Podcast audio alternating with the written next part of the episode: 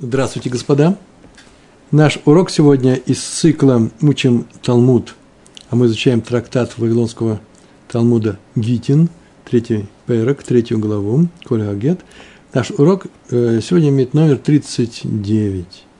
Идет он в память Ильягу бен Михаэль.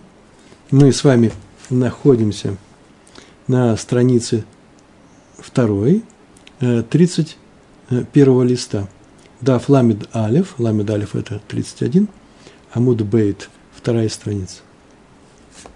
Мы с вами подошли с, э, с небольшим багажем к этому уроку. Э, нужно только напомнить, что у нас там происходило. Вообще-то мы изучаем гетин, законы гета. Муж дает жене гет или передает его через э, посредника, посланника, и она становится разведенной со всеми законами, которые полагаются статусу разведенной женщины. И мы говорили давно уже, что есть такое понятие, как хазака. Хазака – это понятие, которое говорит о том, чем мы не знаем, и как к этому отнестись. Мы не знаем, жив или не жив муж. В тот момент, когда посланец его передает жене гет, а это очень важно, потому что если он жив, этот гет действительно, а если он не жив, она вдова. Потом она узнает о том, что она вдова – и как бы она не сделала ошибок, потому что там есть некоторые разницы между статусом вдовы и статусом разведенной. Мы исходим из того, э, что как мы знали о том, что он живой, так и сейчас это и продолжается. Потом мы начали заниматься вопросами, да тоже на тему хазаки, но вопросами, не связанными не с гетом, законами, не связанными с гетом, а с законами э, трумы и десятины – то, что отделяют от ежегодного урожая, э, выращенного в э, стране Израиля, Берец Израиль, и только после отделения э, можно пользоваться, можно есть то, что останется, а отделение нужно дать Коэну, это будет Трума называться, или Левиту, Леви, это будет называться Массер Решон, первая десятина, или мы это отдаем бедняку или же увозим в Иерусалим, мы об этом говорили. Так вот, мы изучали такой закон. Человек берет часть своего урожая, а поскольку урожай у него не приходит одновременно, все в один момент, он его собирает.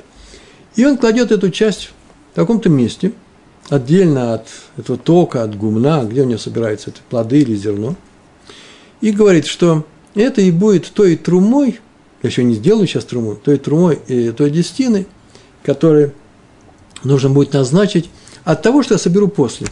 И когда он собирает некоторую часть, или все собирает, он говорит, вот то, что там лежит, это им будет десятиной и трумой. Так вот, у нас здесь есть хазака, очень простая хазака, которая говорит о том, что как это было раньше существовало, и никто это не взял, не пропала эта вещь, или товар, эта вещь, предметы, плоды не испортились, потому что испорченными плодами или пропавшей вещью нельзя делать ни труму, ни десятину, все нужно сделать заново. Как мы раньше знали, что это у нас находится, так и сейчас говорим. Что за каям. А потом уже, конечно, проверим.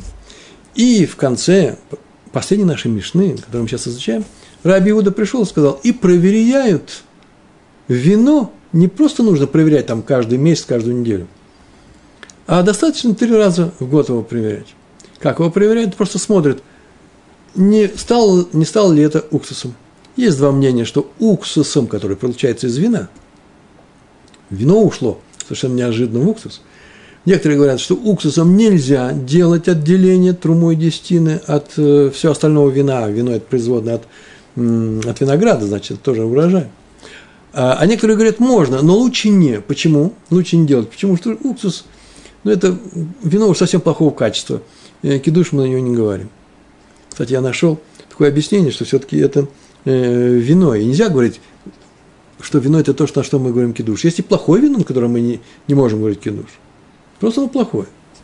Есть такой момент. Ну, уксус – такое вино, что никто не будет на него говорить кидуш, даже когда ничего остального нет.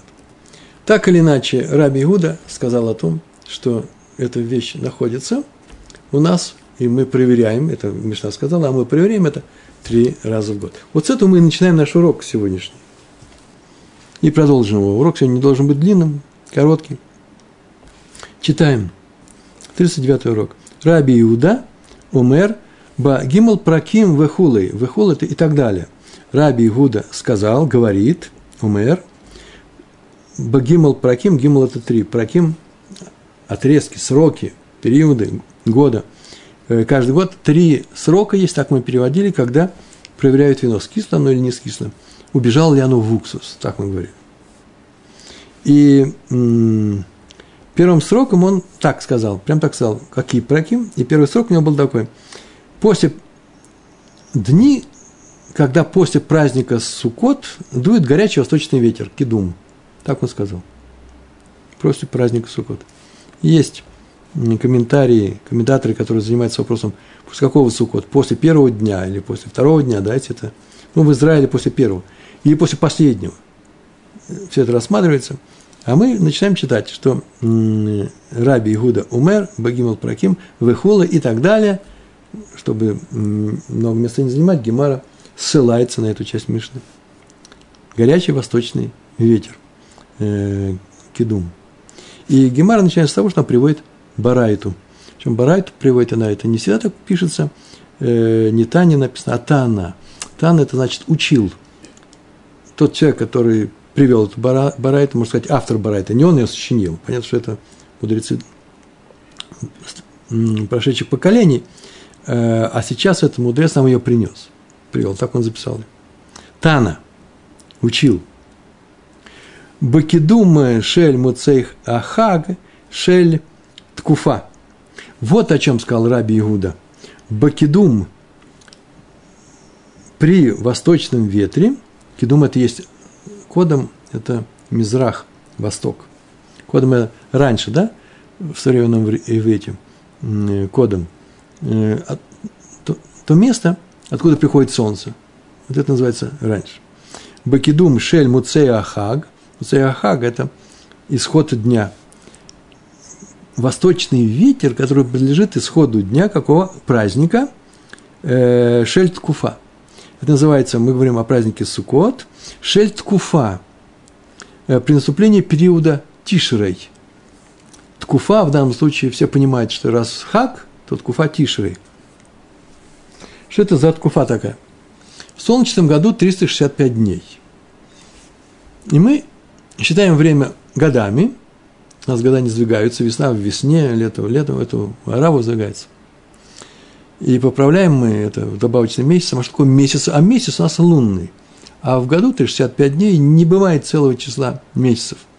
Сделали ткуфот, периоды, сейчас бы сказали сезоны, да, Э, э, четыре сезона сделали, четыре периода ткуфа, которые называются, каждый из них, по первому месяцу, который в нее входит. А именно, все ткуфот такие названия имеют. Тишрей, ткуфат Тишрей. Сюда входят Тиши, Хишван и Кислев. Потом идет ткуфат Тевет. Ткуфат Тевет – это не что иное, э, как зимние месяцы – Потом идет Ткуфат Нисан, весенние месяцы. И вот сам, вот, например, сам Нисан, он первый из этой Ткуфы, первый из этих трех.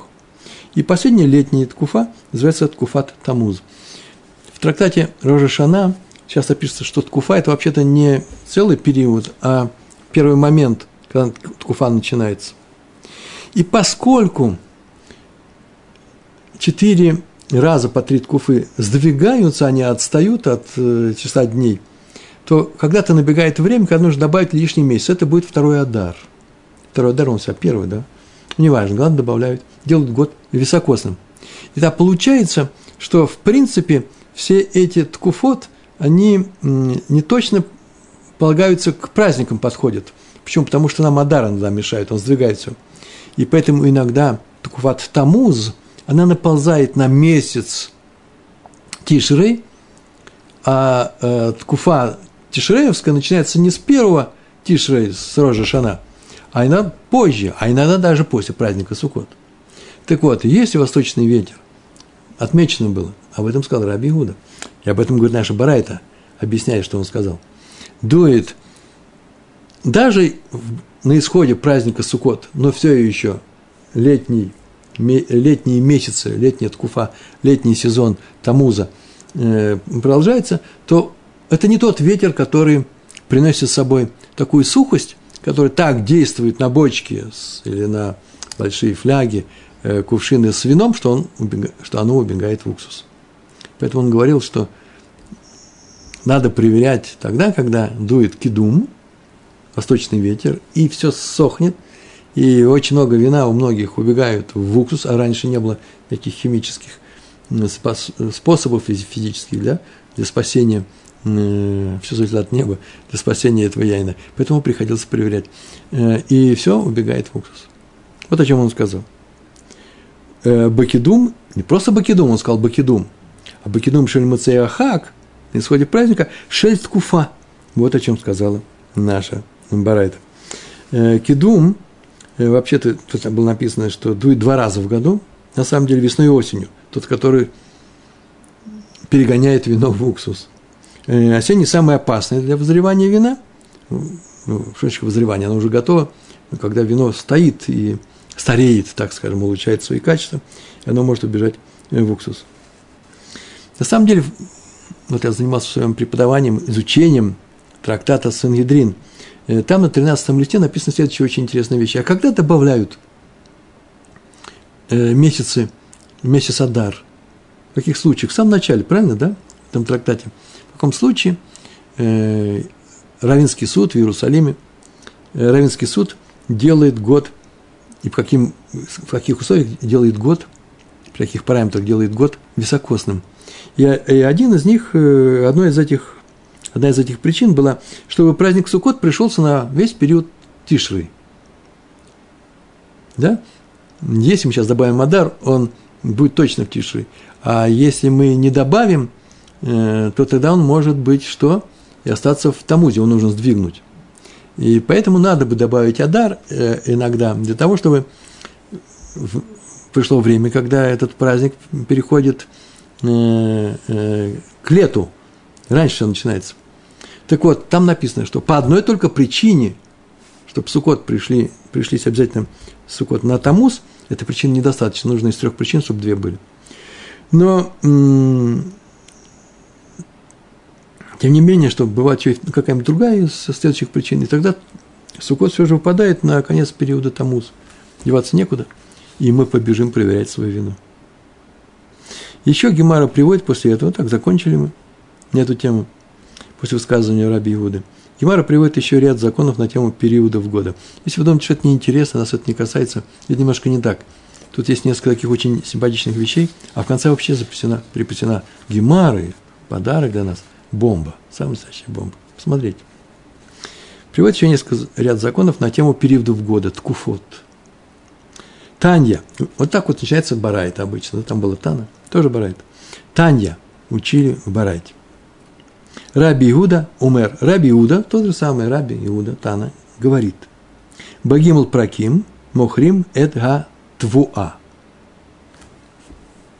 Справочник э, сельскохозяйственного торговца, да, он мало того, что делает зерно, он еще и торгует им. Вот справочник Раби Иуда его составлял, мы видим. Багимл праким, три раза в год, есть три срока – когда что делают? Когда продают урожай зерновых, твуа, это зерно всегда. Э, потому что в это время повышается спрос на зерно, и цены растут. И поэтому нужно продавать его, почему? Потому что цены выросли. Багимул праким, мохрим, эт га твуа. И сейчас эти три, э, три случая. Что за э, три, три перека, три срока, когда в течение года продают э, продают зерно, владельцы э, полей. Первый. Лифней Газера. Лифней Газера, так написано у нас. Э, Лифней Газера. Зера – это, сейчас в современном иврите это будет зрия, э, посевная, да? Сев. Сев или сев? Сев. Посевная. Зера. Сейчас там так говорят. Так мы говорим. Это тоже иврит. Лифней Газера – перед севом, э, когда людям требуется зерно для посевов, для посевной, да? Вторая вещь – убешат газера, и во время посевной. Так сказано у нас. Э, и третье – У вифрос а Песах. Фрос – это половина פרוסה, פרוסת לחם, да, мы говорим, половина хлеба, половина батона. הפסח и за полмесяца до Песах. Такое выражение. בפרוס, פרוסה, בפרוס הפסח – это за полмесяца до Песха. Перед Песхом начинает готовиться к нему за месяц до Песха. И изучает, в частности, законы. И все приводит в порядок именно для Песаха. И когда проходит половина этого срока, вот тогда начинают закупать зерно для праздника Песах. Какое зерно? Для того, чтобы есть его, смотреть, чтобы оно было не влажное, и потом отцу мы будем делать и так далее. Значит, у нас есть три момента. Перед севом, во время сева и за полмесяца до Песаха. А сев у нас происходит, посевная у нас происходит э, когда? Когда сеют его. Зимой или летом, неважно. Какое-то определенное время. Зимние были. Между прочим, если сказать перед, перед севной, а потом во время сева, перед посевной, а потом время посевной, так это же тот же самый период. Там же нет разницы между ними. Нет, есть разница. Перед посевной люди покупают для того, чтобы не держат у себя. Есть определенные люди, которые продают это э, для посевов зерно, а не для хлеба. Хотел вам показать сейчас. Могу сейчас показать. Израильский хлеб у меня тут сзади лежит. Ну ладно, ничего. Чтобы показать, что вообще-то хлеб э, здесь растет в этой стране. Нет, нет. Достать батон показать. Люди в Америке, может, не дали израильский хлеб. Еврейский хлеб, который был выращен здесь, который был сделан по всем правилам, и сделан на все, и трумот, и массерот, все было сделано. А, а во время посевной, тем, кто не запасся зерном достаточно, или, например, у него не рассчитал и кончился оно, вдруг требовалось его, что э, докупить. А во время посевной, дело в том, что владельцы зерна, которые продают его, вообще-то заняты посевной, а не продажей, поэтому зерно вырастает в цене. Понятно, понятно что оно вырастает, когда э, перед посевной, да, отборное зерно, хорошее, там, где оно было сохранено, в прохладных амбарах, максаним, а, и э, повышается в цене, а потом, когда уже все раскупили, оно явно падает в цене. И вдруг скачок во время посевной, почему? Потому что те люди, которые его не купили, сейчас они его хотят купить. И перед Песохом понятно, что за полмесяца до Песоха и дальше э, цена на зерно вырастает. А заранее его купить вам нужно оборудование, держать его нужно. Да, мы так не делаем, мы покупаем у тех, людей, у которых все это оборудование есть. Продолжаем. У Бишлаша Праким Мохрим Эдгаяйн. Это Раби Иуда продолжает. Бишлаша Праким три раза в год, три срока. מוכרים את היין. Продают вино. И эти три случая тоже приводятся. בפרוס הפסח, за полмесяца до праздника Песах, там нужно продавать вино. Не написано покупать. Обратите внимание, написано продавать. Сейчас скажем почему. ובפרוס עצרת, за полмесяца до праздника עצרת, перед Песхом, перед Шавуот, עצרת это Шавуот. У Вифрос Ахак, Хак от Сукот, за полмесяца до Сукот. Ну, понятно, почему здесь нужно вино. Почему? Потому что нужно для праздников. А нет праздника без вина. Кидуш делать нужно. И вообще радость симха большая, радость мужчины. Э, вино на столе. Вино на столе, а не значит, что нужно все выпить. Э, э, вино на столе и мясо, басара, а женщины, украшения, одежда и так далее. Две радости, они разные. И он добавляет еще, у Шеман, должно быть у Шеман, и в Шеман, конечно же там Шеман, согласно, согласно, в Шеман, меацера твоилах, а Шеман, оливковое масло, продают когда? Меацерат в илах. Меацерат из ацерата, от ацерата, от праздника э, Шивот, и дальше. Какое-то время, пока цена на него э, держится. Гемара спрашивает. Вот тут она и задает вопрос. Лимай Гилхата. Ну а какой тут закон-то есть? Это же не просто описание. Этнографические заметки, когда евреи продают вино, масло, хлеб, то есть зерно. Как это связано с законом? Мы занимаемся законами. Лимай Гилхата – ведь каждый покупает, что ему нужно, и никого не спрашивает. И когда нужно, и никого не спрашивает. Ответ такой, тут не говорится, кто покупает, тут говорится, говорится о том, кто продает. И отвечает, Амар Рава, и мои гилхата. Амар Рава, Вейтема Рав Папа. Амар Рава это сказал Рава. Вейтема есть, которые говорят. Вейтема Рав Папа. Рав Папа говорит. Мы не знаем, кто из них сказал, кто довел до нас, привел эту от предыдущих поколений э, этот закон, поэтому называет обоих. Ле шутафин, для компаньонов. Компаньон – это совладельцы одного зерна, э, урожая, э, плодов, яйна. Вместе они это держат. Внесли деньги, они владельцы. И такой закон есть. Если есть два разных владельца, это даже родные братья, но не отец с сыном, главное, то не может один продать ничего без разрешения второго. То есть продать-то он может. Но первый, тот, кто, без кого, кого, у кого разрешения не спросили, может прийти в суд Равинский и заявить протест, что он это торгует нашим товаром без согласования со мной, я требую, я потерял на этом столько-то и столько-то, он должен доказать и я требую компенсации, и он заплатит, если так оно и произошло. Непонятно, что если он придет и скажет, что он продал все, а ему, скажет, а ему спрашивают судьи, и что ты потерял? Он говорит, я ничего не потерял, но я не хочу, чтобы он продал без меня. Тогда это ничего не получится. Надо доказать, что у тебя есть эфсет. Эфсет – убыток. Суд рассматривает тяжбу по убыткам, а не э, по моральным ущербам, уронам. Тоже бывает. Но не может, наверное, человека оскорбить то, что он продал моему человек, которого я не люблю. Не-не-не, нет. По убытку в данном случае. Так вот, есть совладельцы зерна, чем еще занимаются? Вином и маслом. Но в указанные сроки, когда цена на, на эти продукты вырастает и нет времени на, на то, чтобы спросить, чтобы спросить компаньона – Любой может продать этот продукт, этот товар, если видит, что сегодня удачный день для продажи, поднялась цена, а завтра она может упасть. Это достаточно.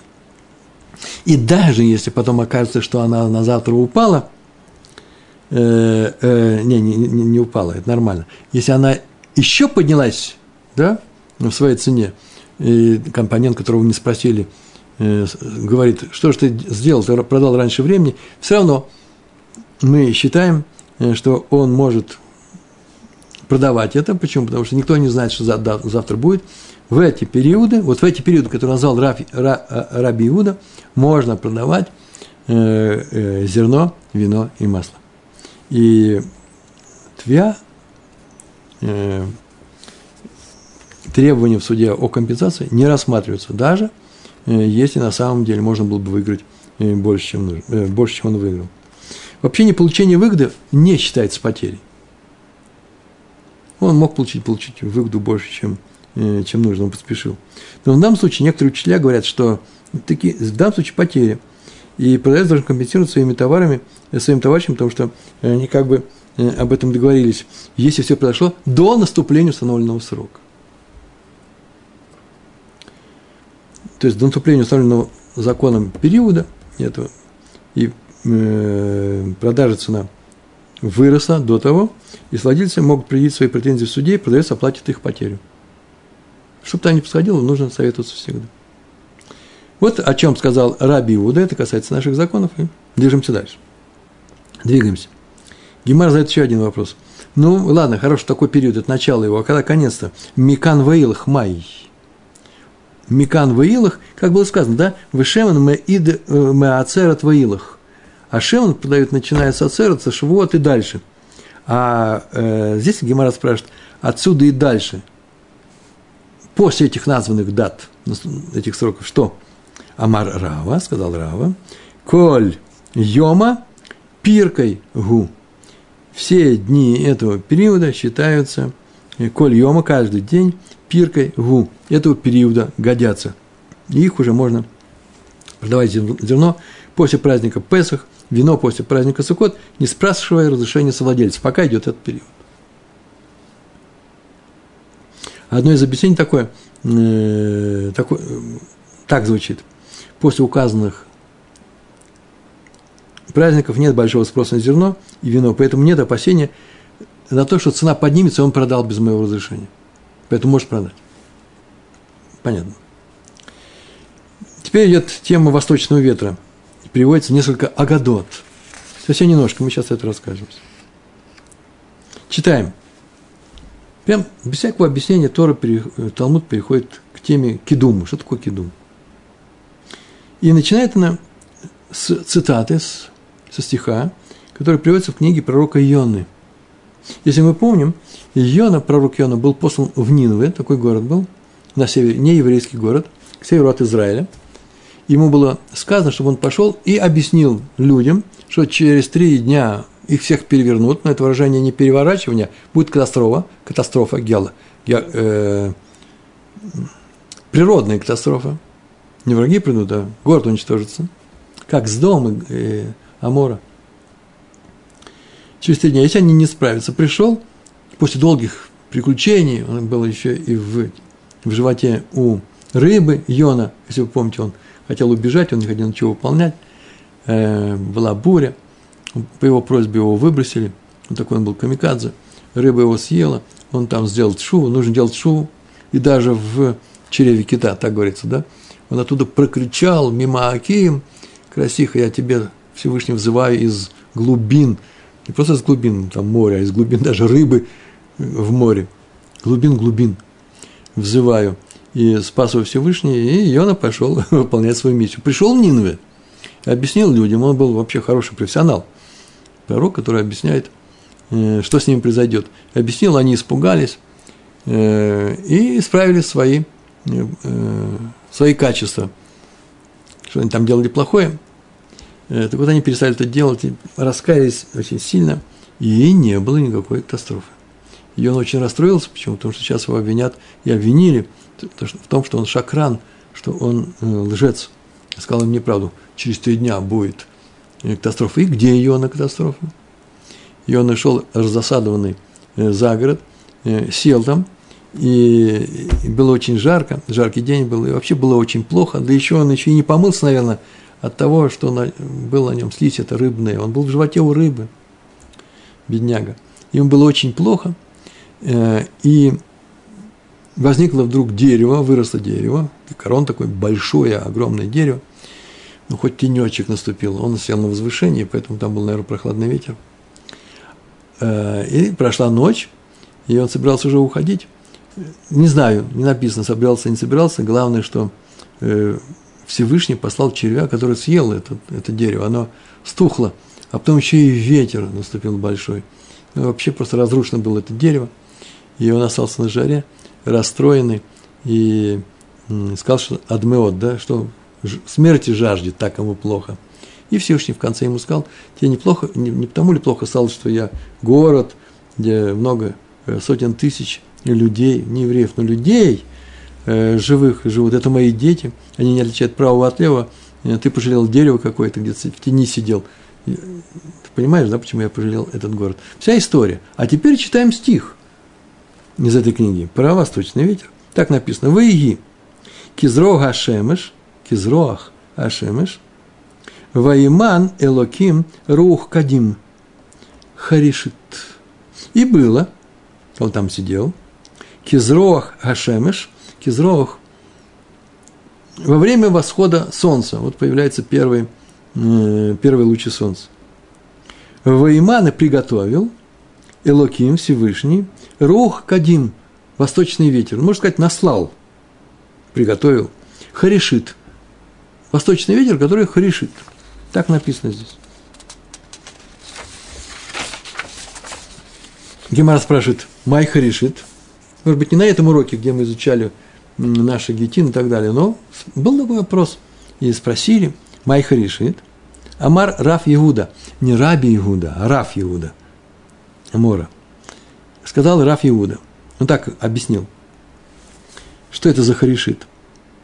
Интересное предложение – Мишаа Шиманашевет Оса Тламим Тламим Баям.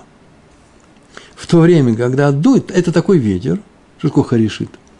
Такой ветер, который, когда дует, Бешаа Ше Менашевет, Менашевет это значит дует, то этот ветер, оса, потому что ветер рух в женском роде в, в иврите, делает Тламим, тламим. Борозды, борозды, борозды.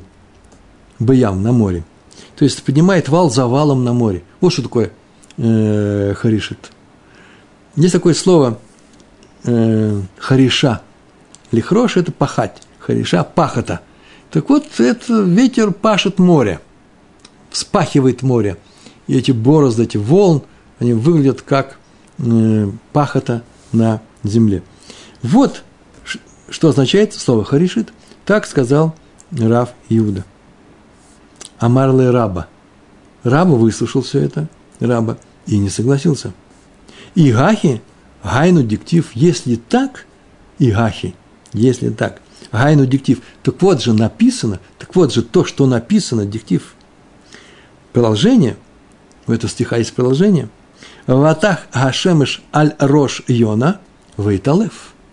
Ватах и ударила и нагрело солнце, солнце голову Йоны, аль Рош Йона, Вейталев. В современном иврите упал в обморок, потерял сознание. Стало ему совсем плохо. Предельно критически плохо. Вейталев в современном иврите, да, потерял сознание, упал. Солнце нагрело пророка, голову пророка, то есть послал Всевышний ветер, харишит, со... и больше о ветре ни слова. И солнце нагрело голову, и он упал без сознания. Зачем нам знать, что дул сильный ветер, который делает борозды на море? Вот о чем спросил э, раба, раб, э, Рава Иуда. Эла Амар Рава. Так сказал Рава. Он такую фразу сказал. Другое объяснение можно сказать. Что такое ветер, э, восточный ветер? Это не что иное, как, о котором говорится здесь, Быша Шиманашевет, в то время, когда он дует этот ветер, жаркий восточный ветер, Маштекет коль гарухот мипанега. Маштекет,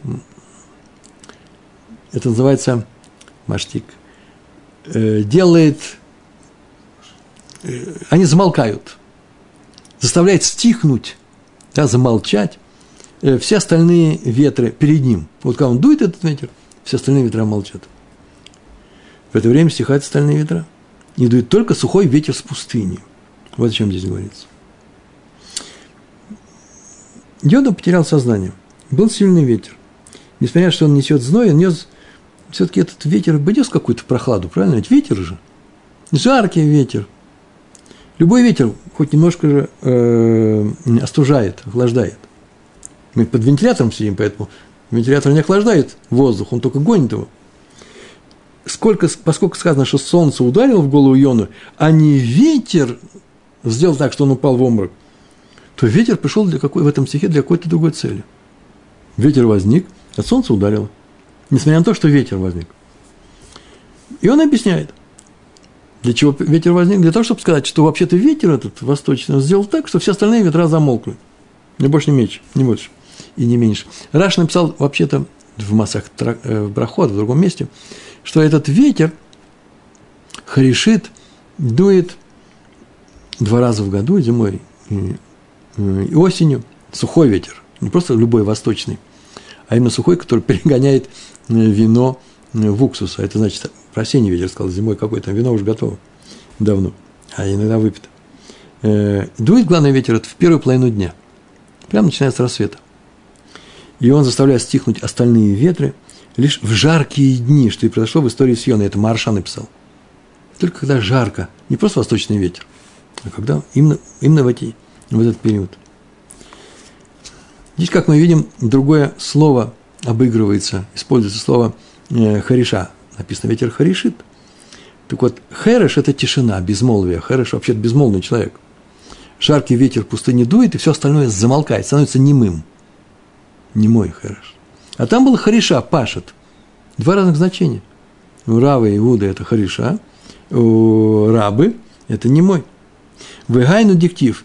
И это то, что написано в книге, в Танахе, в книге Иова – диктив, как написано, э, там было очень плохо с Йовом, он был и болел, и все у него пропало, его пришли утешать друзья, один из них, Эливу, так его звали, говорил ему о величии Всевышнего, много разных слов говорил, и в частности он сказал, знаешь ли ты, как становится горячей твоя одежда. Сейчас я взял, перевел весь стих. Ашер бгадеха хамим бгашкет эрц мидаром. Мидаром. Как становится горячей твоя одежда, когда затихает земля с юга. Что это означает? Затихает земля с юга. Ветер южный, он холодный. Объяснение этого стиха. Как твоя одежда может согреться, когда затихает холодный южный? Вся земля, если бы не затихал ветер с юга, тут называется, затихает э, южная земля с юга, значит, ветер оттуда затих. И ушел холодный ветер. Вот он чем сказал, видишь, как Всевышний делает. Ты согреваешься теперь, стало теплее сейчас после зимы. Э, почему? Потому что Всевышний остановил южный ветер. Если бы дул только холодный южный ветер, так сказано, Раш написал, вся земля умерла бы от холода, но ее спасает горячий восточный ветер. Восточный ветер всегда горячий, он самый горячий.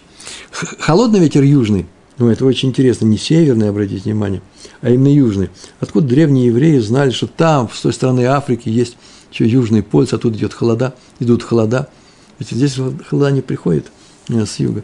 Тем не менее, знаем это известно, что э, в холод в мире, в представлении Талмуда и Танаха, э, приносится южным ветром. Так вот, на этот стих, знаешь ли ты, как становится горячей твоя одежда, то есть ты согреваешься, э, когда э, уходит южный ветер. А это объяснил, эти странные слова, Амар Раф Тахлифа, Тахлифа или Тахалифа, Бар Раф Хизда, так он сказал. Амар Раф Хизда, то есть он привел слова своего отца. И мотай, Бгадеха Хамим, когда твоя одежда становится горячей, когда она нагревается под солнцем. Я ответил, Миша, Ше Гишкит Эрц Минаром, когда затихает земля с юга. Это означает, когда стихает холодный южный ветер, то в это время все начинают нагреваться под солнцем. Но почему стихает холодный ветер с юга, южный ветер? И отвечает, Шебыша га Менашевет, когда Менашевет ветер восточный ветер дует, он начинает дуть, маштекет коль гарухот мипанега, заставляет замолчать, стихают все остальные ветры, и южный в том числе. Вот что сказано было про южный э, ветер. Э, об этом сказал Раба, э, про восточный ветер. Об этом сказал Раба. Всевышний навел на Нинве восточный ветер, и он заставил утихнуть холодный ветер с юга, и стало холодно, так, э, жарко до такой степени, что Йона потерял сознание.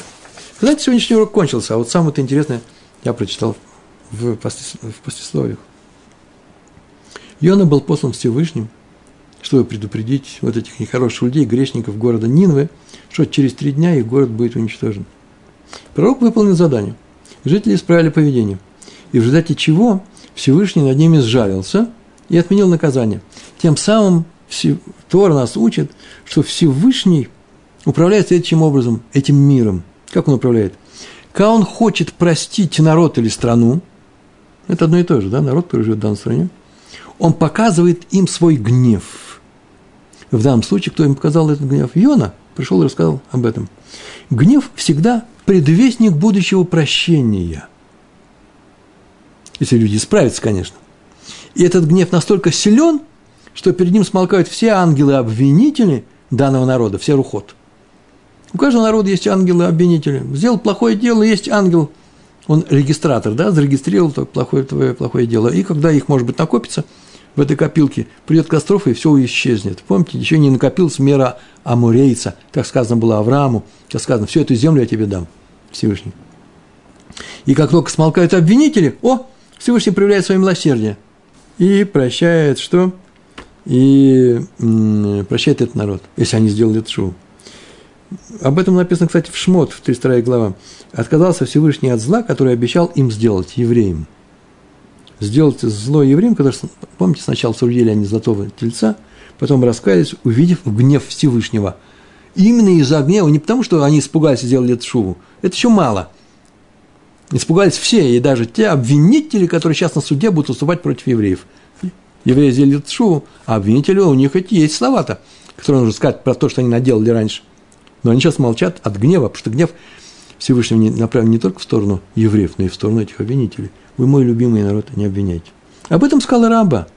Восточный ветер, э, ветер харишит, он настолько сильный, что он не только делает борозды в море, но и заставляет смолкнуть все остальные ветры.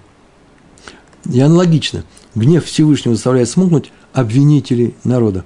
А без них, без них не может состояться ни один суд ни над одним народом. Так проявляется милосердие Творца. И наоборот. Если в течение долгого периода времени над страной не встает никаких угроз, и все хорошо, Нионы не приходят, тишина, покой. Люди начинают думать, что им ничего не угрожает. Они начинают творить плохие дела, потому что распад за них не приходит, и тут над ними раздражается, разражается катастрофа, и приходит несчастье. И так написано в Иове, в 12 главе. «Возвеличивает народы Всевышний и губит их». Как он губит? Не показывает им свой гнев. Не показывает свой гнев, нет надежды на прощение. Так случилось с Нинове. Так и написано в наших книгах. После пророчества Ионы прошло ровно 40 лет, и город Нинова исчез. Потому что жители снова начали грешить. Вот об этом шел спор между Иудой и Рабой. Первый сказал Раф Иуда – ветер Харишит делает борозды, валы на море, вала, вал один высокий, а потом понижение, высокий понижение. А второй сказал, что ветер Харишит заставляет смолкнуть остальные ветры. Раф Иуда считает, что борозды – это намек на то, на, на то что за благополучием идет беда, за бедой идет снова возрождение, обновление, э, мир и тишина.